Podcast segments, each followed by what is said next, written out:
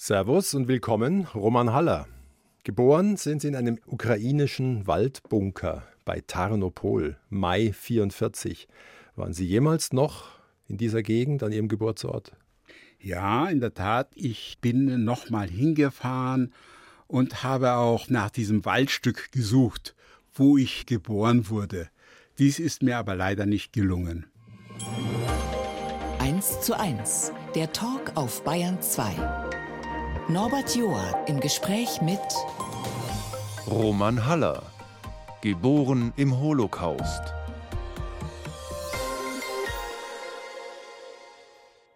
Wie gesagt, im Mai 1944 und so, wie sie in diesen Waldgegenden herumtappten auf der Suche, wo es denn genau hätte sein können, tappten sie auch ein wenig im Kalender herum, habe ich das Gefühl. An welchem Tag war es denn, die Geburt?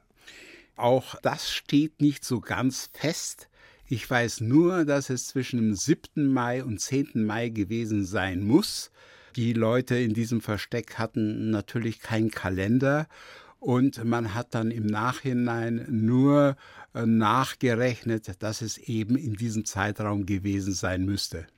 Und manche der anderen, zehn im Versteck, meist Juden, die rieten Sie gleich nach der Geburt als Säugling zu ersticken? Ja, so war es. Es waren alles Juden und man hat diskutiert darüber, wenn ich geboren werde, mich zu ersticken, weil ich eine zu große äh, Gefahr war. Draußen gab es Soldaten und man hatte Angst, dass das Neugeborene schreien würde und alle Insassen des Bunkers verraten könnte. Deshalb gab es diese Diskussion, aber Gott sei Dank, man hat sich entschieden, entweder gehen alle oder bleiben alle und so konnte ich geboren werden. Da war Ihre Mutter sicher stark mitbeteiligt bei der Diskussion und schön, dass Sie da sind heute. Ja, danke. Bei der Gelegenheit erinnern wir vor allem auch an die damals junge Polin, Irene Gut. Was wissen Sie über die Frau? Ja, Irene Gut, später Irene Gut-Opdijk, war ein äh, wunderbarer Mensch und sie war es, die mitgeholfen hat, diese Menschen zu retten, gemeinsam mit äh, dem Major Rügemer, Edward Rügemer, der im Jahr 1955 verstorben ist. Beides wunderbare und für uns alle ganz wichtige Menschen.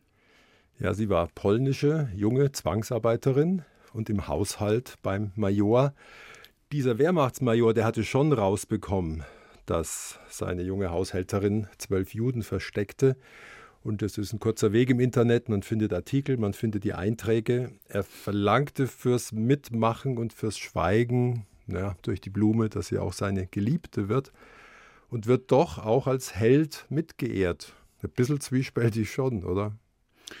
Ich weiß nicht, ob er das verlangt hat. Ich weiß, dass letztendlich war sie seine Geliebte und es war der Major, der erfahren hat, dass das Ghetto Tarnopol liquidiert werden sollte und beide haben dann äh, gemeinsam alles in Bewegung gesetzt, um die zwölf Juden zu retten Anfangs wurden wir herausgeschmuggelt aus dem Ghetto erstmal in den Keller seiner Villa und später wurden wir dann in einen Wald verbracht, wo ich dann geboren wurde. Ich meine, ohne diesen Major muss man auch sagen an der Stelle, er war in jedem Fall mitbeteiligt, dass wir uns hier gegenüber sitzen können und hat auch anderen das Leben mitgerettet. Da hätten sie wahrscheinlich weitaus größere Mühe gehabt, im Land der Täter zu bleiben. Vor allem ihre Eltern, denke ich.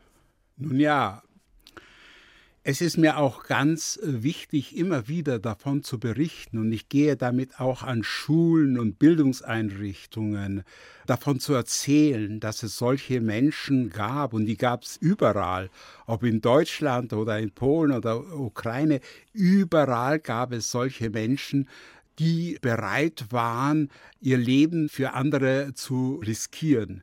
Natürlich gab es leider viel zu wenig davon. Wenn wir jetzt mal die Vorzeichen setzt unter diesem Kapitel, wie freiwillig war die Verbindung der beiden. In jedem Fall wurde er in Yad Vashem 2014 dann geehrt als Gerechter unter den Völkern und es weht ein Hauch Schindlers Liste über der ganzen Sache, habe ich so das Gefühl. Absolut. Und beide haben es verdient, sowohl Irena als auch der Major, geehrt zu werden, denn wie gesagt, wenn es die beiden nicht gegeben hätte, würde ich heute nicht vor ihnen sitzen können. Und Sie werden sich genauso wie ich gerade Gedanken machen. Ich habe mir in der Vorbereitung mal die Karte angeschaut. Tarnopol, 130 Kilometer östlich von Lemberg, Lviv, sagt man ja jetzt. Ukraine, jetzt ist da wieder Krieg. Was geht Ihnen eigentlich durch den Kopf? Grundsätzlich geht mir bei dem Wort Krieg immer etwas Schreckliches durch den Kopf. Ich hätte mir noch vor zwei Jahren überhaupt nicht vorstellen können, dass wir nach einer so langen Periode der Friedenszeit hier in Deutschland, mitten in Europa, davon sprechen würden, dass es hier Krieg gibt. Es ist schrecklich, diese Bilder zu sehen, die jeden Abend über den Fernseher flimmern, was diese Menschen leiden müssen. Zu Gast bei Norbert Joa. Roman Haller mit David Stern und Lederhose. So heißt das schmale, gute Büchlein, das er geschrieben hat vor rund 20 Jahren über seine Kindheit in München. Und da findet man einiges aus seinem Leben. Die Ursprünge, die Eltern, Ida und Lazar Haller, lebten in Polen, wurden ins Ghetto von Tarnopol gebracht, eben in die heutige Ukraine, östlich von Lemberg. Und von da ging es für die meisten Juden, aber Tausende, nach Belzec, ins Vernichtungslager. Also eine halbe Million wurden da ermordet. Wie entgingen ihre Eltern diesem Grauen? Ja, durch die Hilfe von diesen zwei beherzten Menschen, meine Eltern waren zuvor in diesem Ghetto in Tarnopol, wo die Verhältnisse also wirklich schrecklich waren. Es kam äh, zu Selektionen und Menschen wurden dann deportiert, äh, gerade sehr oft nach Belsic, was ein reines Vernichtungslager war. Die, die deportiert wurden, kamen in Waggons. Viele überlebten schon die Fahrt nach Belsic gar nicht und verstarben im Zug in den Waggons. Das Heimtückische war, dass bei der Abfahrt musste eine kleine jüdische Kapelle denen auch noch Musik spielen. Ja, also sie sind sozusagen mit Musik in den Tod gefahren. Ahnten die meisten, was kommt? Man ahnte es. Man ahnte es. Der Major und Irena wussten es aber es war schon klar, denn auch im Ghetto Tarnopol wurden Menschen erschossen. Ja, ich habe ein bisschen mich eingelesen. Die SS war ja sehr akribisch, hat das Ganze verwaltet. Es gibt ein berühmtes Telegramm, da steht dann drin 439.079, also auf die letzte Stelle, binnen Monaten im Dreischichtbetrieb und Meldevollzug. Ja. Deutsche Gründlichkeit. Ja, absolut. Wie viele Verwandte von ihren Eltern sind denn nie mehr wiedergekommen, wurden ermordet? Also mein Vater äh, hatte noch weitere sechs Geschwister und da hat niemand überlebt. Bei meiner Mutter waren es zehn Kinder. Damals hatte man ja so viele Kinder und noch zwei weitere Geschwister hatten überlebt. Alle anderen sind umgekommen. Also eine Generation ohne Tanten, Onkel, Nichten, Neffen, Cousins ja, so, ausgelöscht. So ist es. Es ist verständlich, dass ihre Eltern nach Kriegsende in die USA auswandern wollten. Erstmal ausharrten, nördlich von München im Camp Freimann und später aber dann doch in einer kleinen Wohnung hier in der Stadt am Romanplatz. Was ging Ihnen da als Bub durch den Kopf? Ja, ich war eigentlich überzeugt davon, dass dieser Platz, der Romanplatz, nach mir, denn ich heiße ja auch mit Vornamen Roman, benannt worden ist. Davon war ich felsenfest überzeugt. Willkommen. ja, die Zeit verging schließlich Winter 46. Das Visum für Cincinnati, Ohio. Aber dann, warum nicht? Meine Mutter war herzkrank Meine Eltern äh, sprachen die englische Sprache nicht. Inzwischen in München haben sie sich schon so ein bisschen eingelebt durch das Jiddische, das sie gesprochen haben, das dem Deutschen sehr ähnlich war, kamen sie ganz gut zurecht. Aber sie wollten es ein bisschen aufschieben. Sie wollten es eigentlich nicht absagen, nach Amerika dann zu kommen, als das Visum da war. Aber sie wollten es jetzt nicht. Sie hatten irgendwie Angst. Schauen wir mal, dann sehen wir es schon. So ungefähr, wie der Beckenbauer sagt. Ja, Sie sind ja hier aufgewachsen, wie man auch hört. Und wenn ich jetzt mal zurückdenke, sagen wir mal 1954 in München, also Sie sind zehn Jahre alt und um Sie herum zig Menschen, die von der Judenvernichtung auch wussten oder mitgemacht haben oder weiterhin Antisemiten waren. Wie haben Ihre Eltern das ertragen? Naja, das war am Anfang natürlich auch sehr schwer, aber man blieb in den ersten Jahren sehr unter sich. Man sah in jedem, den man auf der Straße getroffen hat, einen möglichen Täter. Da werden auch einige gewesen sein. Mit Sicherheit. Und das war schon belastend. Drum wollten ja meine Eltern auch auswandern. Aber wie gesagt, es fiel ihnen dann doch schwer, diesen Schritt zu gehen.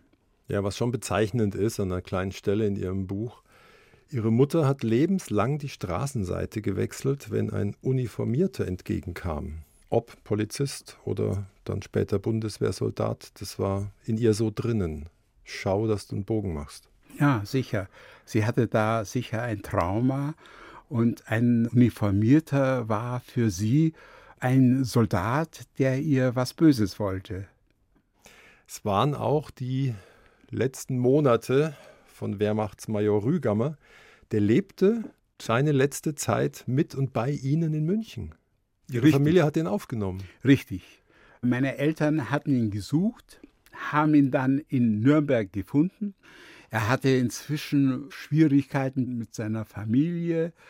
Sie haben ihn dann nach München geholt. Er ist zwar immer wieder nach Nürnberg gefahren. Für mich war es immer ein trauriger Moment, wenn er weggefahren ist, weil ich habe ihn geliebt. Es war ja, es war mein Opa.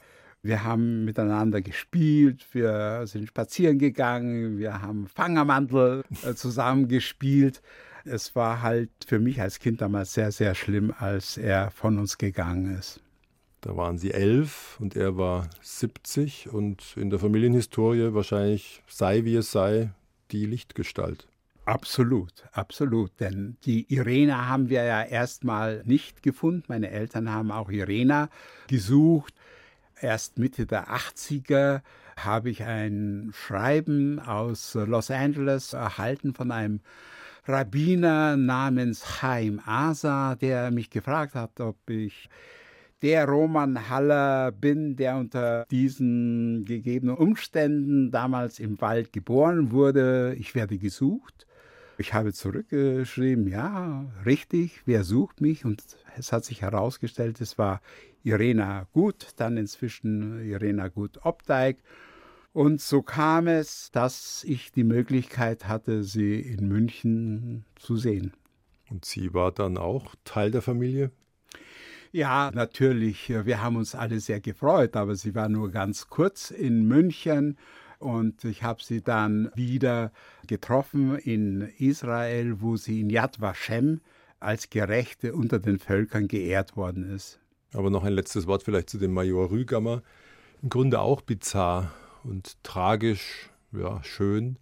Die echten Opas sind alle umgekommen im Holocaust und ein Wehrmachtsmajor wird dann ein Ersatzopa für sie. Ja, wie das Leben manchmal so spielt, so ist es. Ja, aber es war mir anscheinend als Kind bewusst, wie viel ich diesen Menschen zu verdanken habe.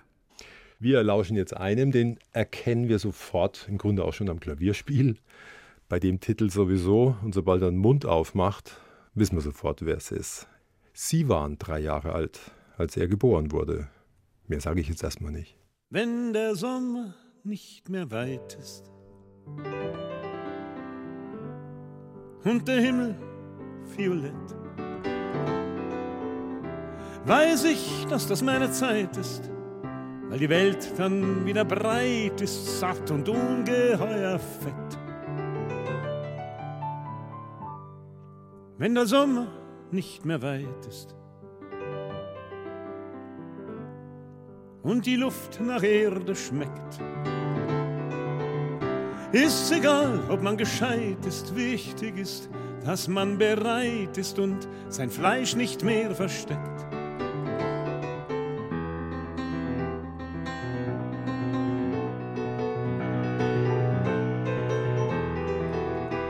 Und dann will ich, was ich tun will, endlich tun. An Genuss bekommt man nämlich nie zu viel. Nur man darf nicht träge sein und darf nicht ruhen. Denn genießen war noch nie ein leichtes Spiel.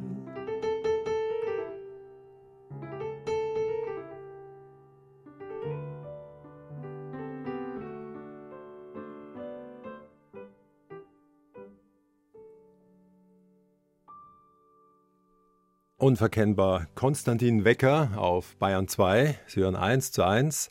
Und bei mir ist Roman Haller, geboren im Mai 44 als Kind jüdischer Eltern in einem Waldbunker-Versteck in der heutigen Ukraine. Aber gleich nach Kriegsende 1945 ging es in die bayerische Landeshauptstadt. Jetzt sind Sie auch ein Münchner Kindl? Absolut. Durch und durch. Und sprechen bayerisch? Ich schon. Können Sie auch Hochdeutsch?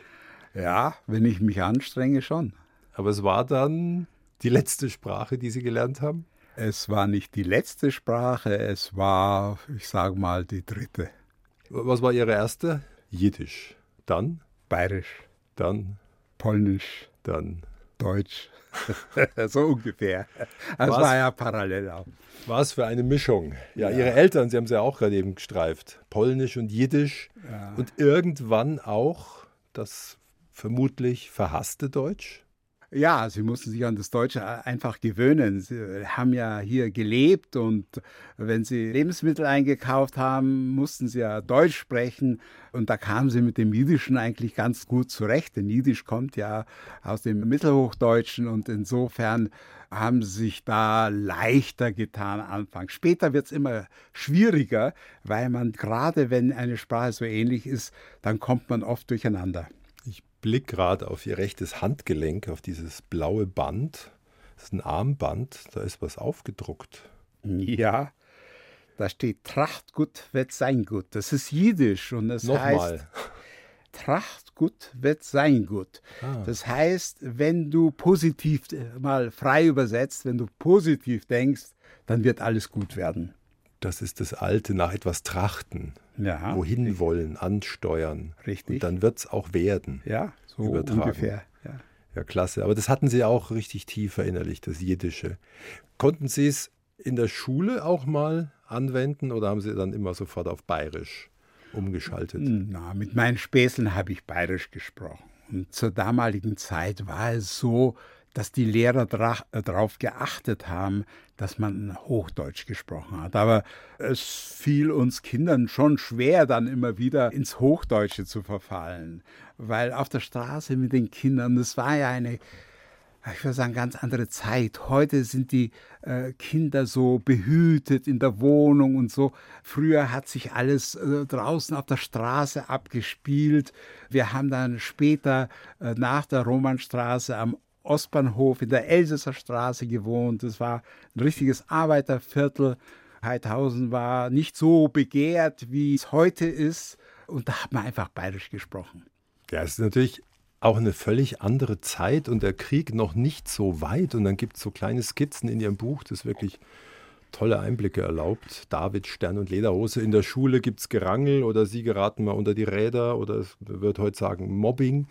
Und dann schlichtet der Lehrer und herrscht alle an und sagt, hier geht's nicht zu wie in einer Judenschule. Ja, das hat mal ein Lehrer gesagt und äh, er hat mich in dem kind Fall maßregelnd gemeint, aber man hört ja noch, welcher Sound da mit drin steckt. Ja, das hat mich als Kind sehr gestört, was er da gesagt hat. Und ich habe es eigentlich nicht verstanden, was er damit sagen wollte. Und ich bin dann nach Hause gegangen, habe äh, mit meinen Eltern darüber gesprochen und die ging dann auch zum Lehrer und haben gesagt, ja, warum er sowas sagt. Und ja, ich äh, meinte dann, ja, ich habe es nicht so gemeint, das sagt man halt so. Und, aber mich hat es also als Kind äh, sehr gestört, ja. Ihre Eltern, im Unterschied zu Ihnen, die Sie hier groß geworden sind, die Eltern, die saßen ihr Leben lang auf gepackten Koffern. Ja, meine Eltern saßen auf gepackten Koffern, weil sie ja nie aufgeben wollten, Deutschland zu verlassen. Aber es war immer was anders und es verhielt sich so, dass sie dann auch ein bestimmtes Datum vorgesetzt bekommen haben, wo sie dann ausreisen mussten. Und dann haben sie Folgendes gemacht. Sie haben einen Arzt kommen lassen, der bestätigen sollte, dass es dem Kind, also mir, nicht gut gehen würde. Und sie bläuten mir ein, ja, wenn der Arzt hier da, äh, drauf drückt, dann musst du Aua schreien. Und ich weiß nicht, wie oft der Arzt noch kommen musste. Um Zeit sie, zu schinden. Ja, um Zeit zu schinden. Sie wollten es rausschieben. Und so saßen sie ein Leben lang auf gepackten Koffern und schließlich haben sie es nicht geschafft, Deutschland zu verlassen, was sie ursprünglich ja wollten. Aber, aber, meine Kinder sind beide aus Deutschland weg. Mein Sohn lebt in Los Angeles und meine Tochter in London. Die haben also das geschafft, was ihre Großeltern nicht wollten, nämlich in Deutschland zu bleiben. Mein, ihre Eltern haben ja dennoch Wurzeln gefasst hier und was für welche von außen betrachtet. Arriviert ist am Ende ein Pelzgeschäft in der Theatinerstraße. Klingt fast nach Großbürgertum, aber zur Münchner Gesellschaft in Anführungszeichen zählten Sie dann auch irgendwann? Ja, sie hatten viele gute Freunde, deutsche Freunde in der Gesellschaft und haben sich durchaus hier etabliert. Es waren bewegte Zeiten, vor allem die späten 40er. Ich muss schmunzeln an vielen Stellen, da Nachkriegsjahre mit der Tramlinie 12, genannt der Palestine Express, geht sonntags in die Müllstraße. Und dann?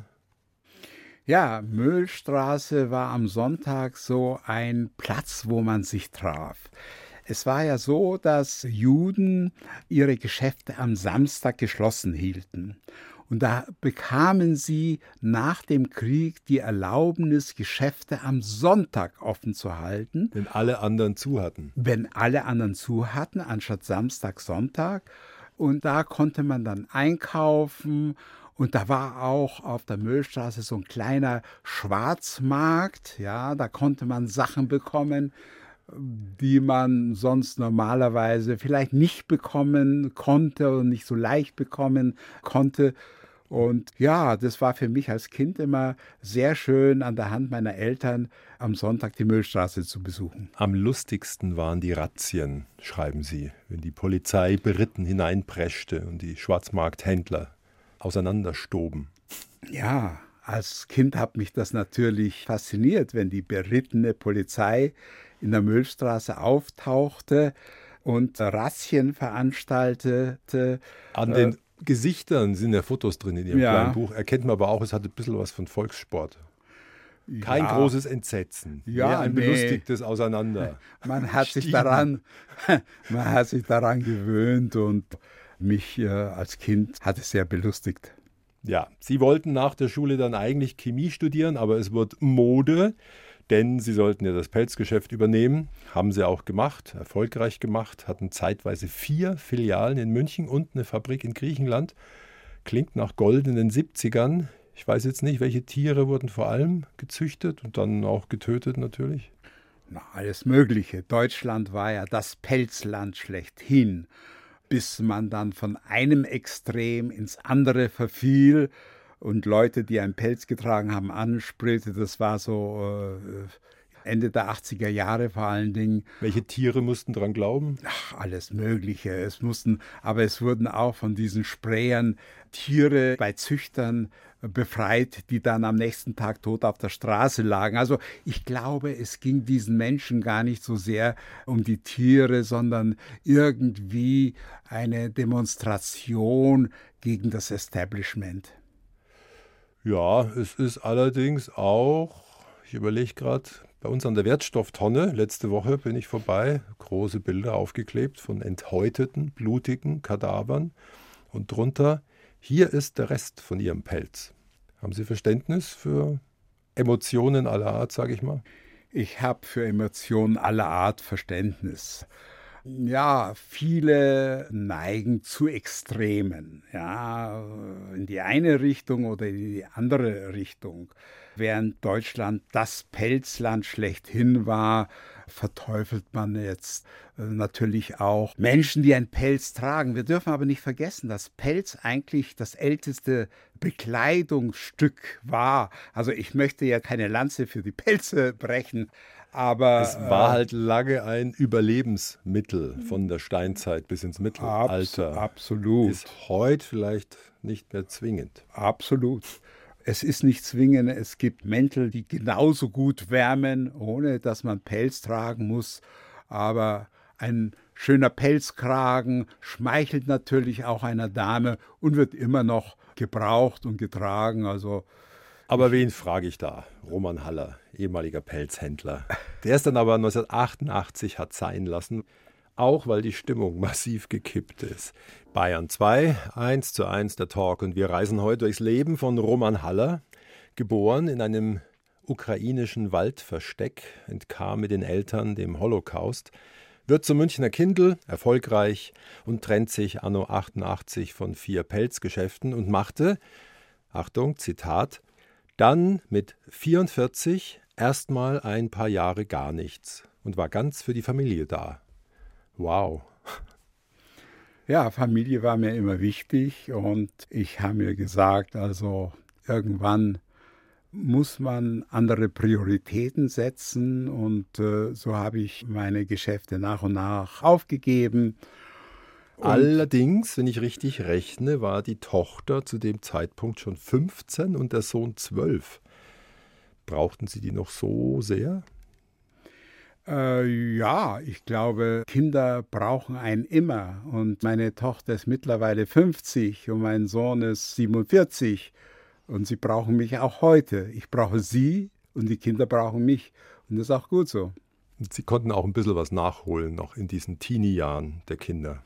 Ja, natürlich. Ich war für meine Kinder da. Wir haben viel dann zusammen machen können, viel mehr als zuvor, als ich mit den Geschäften beschäftigt war. Man muss es sich auch leisten können, allerdings mal ein paar Jahre es sein zu lassen. Ja, natürlich. Man muss es sich auch leisten können, das ist richtig. Aber ich wollte nicht immer größer werden, sondern es war gut so und ich habe mich dann karitativen Aufgaben gestellt. Ich war Präsident verschiedener Organisationen und habe sehr viel ehrenamtlich gearbeitet.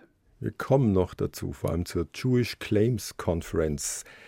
Was ich auch spannend finde, Sie haben sich in der Zeit und damals erst mit 47 Jahren einen deutschen Pass besorgt.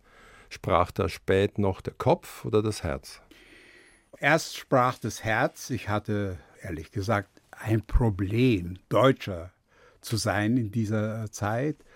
Ich habe mich sehr wohl als Bayer und Münchner gefühlt aber einen deutschen Pass anzunehmen war für mich schwierig. Der bayerische Pass wäre es gewesen? Der wäre es gewesen. Den hätte ich mit Sicherheit schon viel früher annehmen wollen. Mit dem weiß-blauen Umschlag. Genau. Aber dann sprach irgendwie der Kopf. Ich hatte einen staatenlosen Pass bis zu diesem Zeitpunkt. Und irgendwann musste ich ja bei jeder Reise nach Österreich zum Beispiel, habe ich ein Visum gebraucht. Und irgendwann, Wir reden vom Jahr 2000. Ja, und ich bin dann an der Grenze aufgehalten worden und da hieß es, als sie meinen Pass gesehen haben, hieß es, ja, bitteschön, fahren Sie rechts raus, gell, aussteigen, machen Sie mal einen Kofferraum auf, gell. Und dann ist mir das schon auf den Nerv gegangen und dann bin ich, herge bin ich, hergegangen und habe den deutschen Pass beantragt, den ich natürlich sofort bekommen habe. Als im Grunde Münchner Kindle. Ja, nach diesem mehrjährigen Sabbatical waren sie noch lang Direktor der Jewish Claims Conference. Also, um es klar zu machen, nach dem Mauerfall wurde in den 90ern und danach nochmal nachgeschaut, was jetzt im Osten den Juden alles weggenommen worden war. Häuser, Kunst, Schmuck. Ich denke mir mal, das war sicher nicht einfach und auch nicht reibungslos nach 50, 60 Jahren.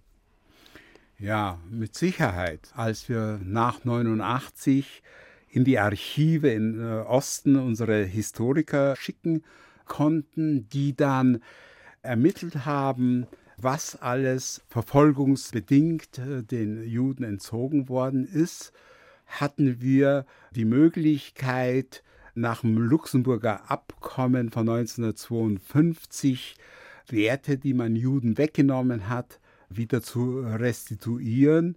Und, ähm, und sei es äh, an die Enkel. Ja, natürlich. Die Menschen hatten bis 92 selber die Möglichkeit, selber ihr Erbe anzutreten. Danach war es nicht mehr möglich, weil es eine gewisse Sicherheit geben musste für den Kauf und Verkauf von Immobilien. Und sie hatten nur eine ganz, ganz kurze Zeit diese Möglichkeit. Und die Jewish Claims Konferenz hat eben vieles angemeldet zum Restituieren. Und äh, so war es Möglichkeit, ein Kleinteil an Gerechtigkeit herzustellen. Haben Sie mir überschlagen, welche Werte wieder zurückfanden? Ungefähr?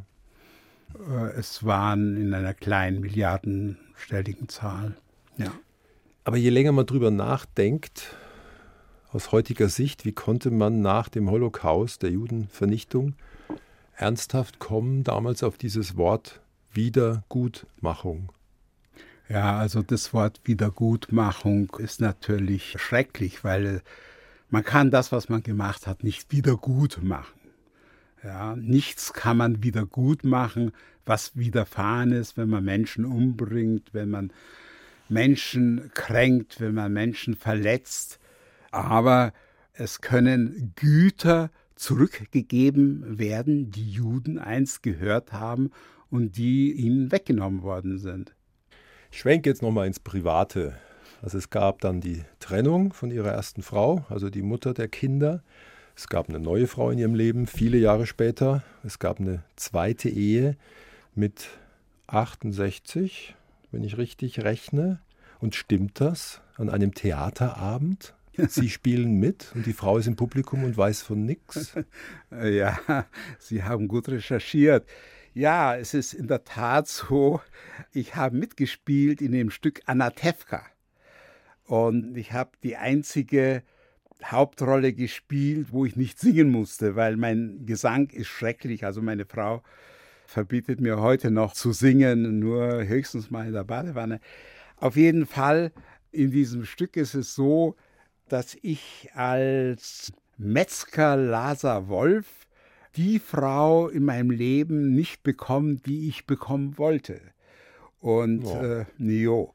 Und nach dem Applaus des Publikums bin ich dann auf die Bühne gegangen, habe das Mikrofon genommen und habe meiner jetzigen Frau einen Heiratsantrag gemacht und habe gesagt, wenn ich es schon nicht hier auf der Bühne machen konnte, dass ich die Frau bekommen habe, dann will ich es zumindest im wirklichen Leben haben. Willst du mich heiraten? Sie hat Gott sei Dank Ja gesagt. Ich wollte gerade sagen, wie sicher waren Sie sich? Wie viele Leute waren da? Das war bei der Premiere, da waren 500 Leute da. Ich überlege gerade, ob es eine Frau toll findet oder daneben, wenn sowas passiert.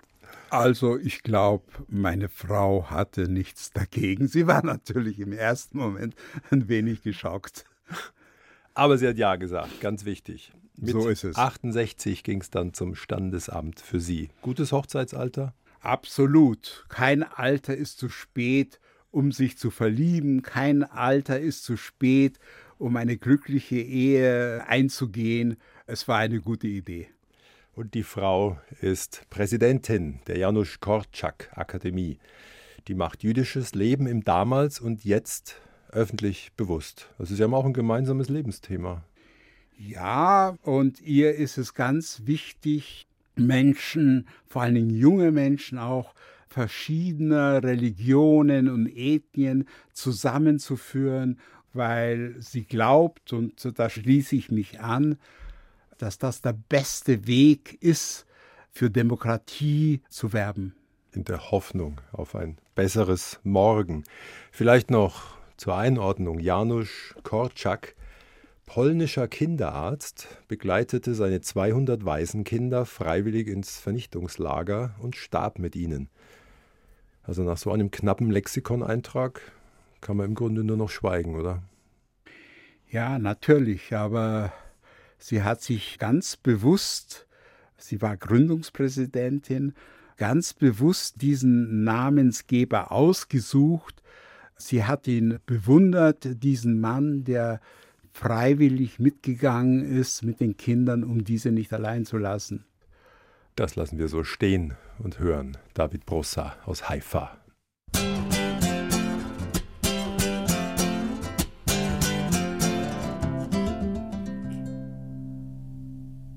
הסתבכו לשרוכים בשיטוט בדרכים כל כלב עזוב היה לי כאח ואם היה עליי לעבור זאת שוב הייתי עובר זאת שוב איתך. בגיל שלושים החיים קשים ונפשי עוד כמהה אל הרגע הרך. ואם היה עליי לעשות זאת שוב, הייתי עושה זאת שוב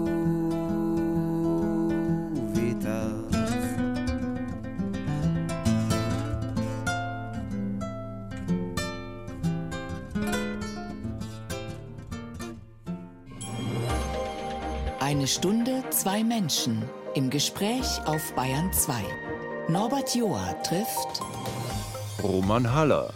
Seine Familiengeschichte wurde am Broadway inszeniert. Die Geburt in einem ukrainischen Waldversteck 1944, das Überleben des Holocaust seiner Eltern, das Aufwachsen in der Nachkriegszeit in München. Aber taugt das für den Broadway, für Unterhaltung und Kartenverkauf? Warum nicht? Dieses Stück wurde gut besucht und äh, ich finde es wichtig, dass man äh, den Menschen, dem Publikum auch nahebringt, was in dieser Zeit passiert ist und vor allen Dingen, dass es solche Menschen gab wie den Major und Irena Gut, die ihr eigenes Leben aufs Spiel gesetzt haben, um andere Menschen zu helfen, zu überleben. Und ja, das ist mir bis zum heutigen Tag auch wichtig, immer wieder daran zu erinnern. Deswegen gehen sie auch in Schulen, gehen in Sendungen wie diese. Und wir springen mal ins Jetzt. Sie sprachen vor einer Weile von einer unseligen Gemengelage in den letzten zehn Jahren. Rechtspopulisten, eine linke Anti-Israel-Fraktion plus viele Einwanderer aus arabischen Ländern. Es wird Ihnen ein etwas flaues Gefühl machen. Erleben Sie es im Alltag, dass ein anderer Wind weht? Absolut auch wenn nicht persönlich. Aber wir hören alle, was sich in diesem Land tut. Aber nicht nur in Deutschland, aber speziell in Deutschland haben wir eine sehr starke Rechte, die immer mehr zunimmt. Die, dazu brauche ich nicht zu sagen, die AfD war am Anfang unter Professor Lucke eigentlich eher eine europakritische Partei, ist dann langsam nach rechts abgedriftet unter Frau Petri, Herrn Gauland bis zu einem Herrn Höcke. Ja, und das ist schon beängstigend, gerade im Osten Deutschlands. Ja, und dann haben wir eine Linke, die auch sehr Israel-kritisch ist. Darf man es sein? Man darf Israel-kritisch sein. Aber äh, wenn es zum israelbezogenen Antisemitismus kommt, dann nicht mehr. Wenn man das Existenzrecht Israel verleugnet, dann nicht. Ich bin auch oft israelkritisch. Mir gefällt vieles nicht, ob das verschiedene Ministerien in Israel sind, die mir nicht gefallen. Aber wie gesagt. Netanyahu. Netanyahu ist nicht mein Liebling, ja. Aber man muss wissen, er hat auch vieles für dieses Land gemacht und er ist demokratisch gewählt. Es gehen heute sehr viele Menschen, Hunderttausende, auf die Straßen in mhm. Israel, um zu demonstrieren. Und das zeigt doch die Demokratie, dass man in Israel auf die Straßen gehen kann, ohne dass es einen einzigen Schuss gibt, was in Nachbarländern nicht so ist. Ja, plus die vielen, nicht zu vergessen, Einwanderer aus arabischen Ländern in den letzten Jahren und sie meinten irgendwo mal, ja, mit ja, Verständnis nicht, aber Die Kinder, denen wird ja schon ganz früh gesagt, in Syrien und sonst wo, was von Juden zu halten ist. Ja, sie lesen in verschiedenen arabischen Ländern, dass man Juden ins Meer werfen muss. Und wenn diese Menschen nach Deutschland kommen, haben sie das natürlich intus. Und das heißt nicht, dass alle, die zu uns kommen, und äh, es ist gut, dass Menschen, die sich in ihren Ländern bedroht fühlen, nach Deutschland kommen können in unsere Demokratie. Aber sie sind natürlich geprägt von dem, was schon die Kinder in der Schule lernen. Haben Sie in den letzten zehn Jahren schon mal ans Kofferpacken gedacht? Nein. Ich fühle mich in Bayern sehr wohl. Ich fühle mich in München sehr wohl. Ich habe viele Freunde hier. Und vor kurzem hat mich jemand mal gefragt, ob es einen Punkt gäbe, wo ich die Koffer packen würde. Natürlich gibt es den auch. Und das ist der Moment, wenn ich von Polizei und Justiz nicht mehr geschützt werden könnte als Jude. Und den sehen Sie weit nicht gekommen. Noch nicht. Und Israel, meinten Sie mal, ist so oder so eine ferne Versicherung für mich. Absolut. Israel ist ein Land, in dem ich immer willkommen sein werde. Ich erinnere mich, ich bin früher immer in ein und dasselbe Hotel nach Israel gekommen und der Concierge begrüßte mich immer mit Welcome Home. Es ist ein gutes Gefühl, sowas zu hören. Und ich weiß, in Israel bin ich immer willkommen. Aber wie gesagt, ich fühle mich hier in München sehr, sehr wohl. Ableger des vertrauten Zuhause gibt es ja auch in London, da ist die Tochter. Oder in Los Angeles, da ist der Sohn was war denn eigentlich deren Motiv, weiterzuziehen aus Deutschland? Äh, meine Kinder wollten einfach woanders studieren. Und die fühlen sich dort sehr wohl, meine Kinder und ich fühle mich sehr wohl und wir freuen uns halt immer wieder, wenn wir uns sehen können. Wenn sie sich mal sehen können, denn mit zwei Enkelinnen in Beverly Hills, Los Angeles, hat es der Opa nicht so einfach. Na, oder Skypen wahrscheinlich. Ja, wir, wir skypen sehr oft. Äh, London ist kein Problem. Meine Tochter, einmal im Monat kommt sie nach München. Bei meinem Sohn ist es schon schwieriger. Also zwölf Stunden Flug ist halt ein bisschen äh, beschwerlicher. Dafür äh, hat ja Ihre zweite Frau sieben Enkel in der Nähe hier, glaube ich. Ja, meine Frau hat sieben Enkel in der Nähe, äh, zwei in München und äh, fünf Enkelkinder in Berlin und unsere insgesamt neun Enkelkinder sind unsere Enkelkinder und insofern habe ich auch immer Enkelkinder um mich herum. Ja, Blick voraus, nächstes Jahr im Mai feiern Sie vermutlich auch wieder an vier Tagen Ihren 80. Ja, so Gott will, erreiche ich das und ich bin guter Dinge. Meine Frau pflegt mich gut, also warum soll ich es nicht erreichen? Ich bin jeden Tag aufs Neue dankbar, dass ich aufstehen kann, gehen kann. Und ich denke sehr oft daran, wem ich das zu verdanken habe. Das war Irena und der Major. Und Sie haben eine echt gelassene Einstellung auch zum Leben bekommen und Ihren Humor bewahrt. Das Armband zitieren wir nochmal. Ich fand den Spruch so stark. Ja, Tracht gut wird sein gut. Was so viel übersetzt heißt wie denke positiv, dann wird alles gut sein denke, diese Stunde ist auch ein Beweis für Ihre Einstellung. Danke fürs Kommen, Roman Haller. Sehr gerne. Das Gespräch mit ihm finden Sie in der ARD Audiothek, wie auch den Podcast Alles Geschichte. Von der Steinzeit bis zur Erfindung der Narkose. History von Radiowissen. Ich würde sagen, einer großen Bayern 2 Hausmarke.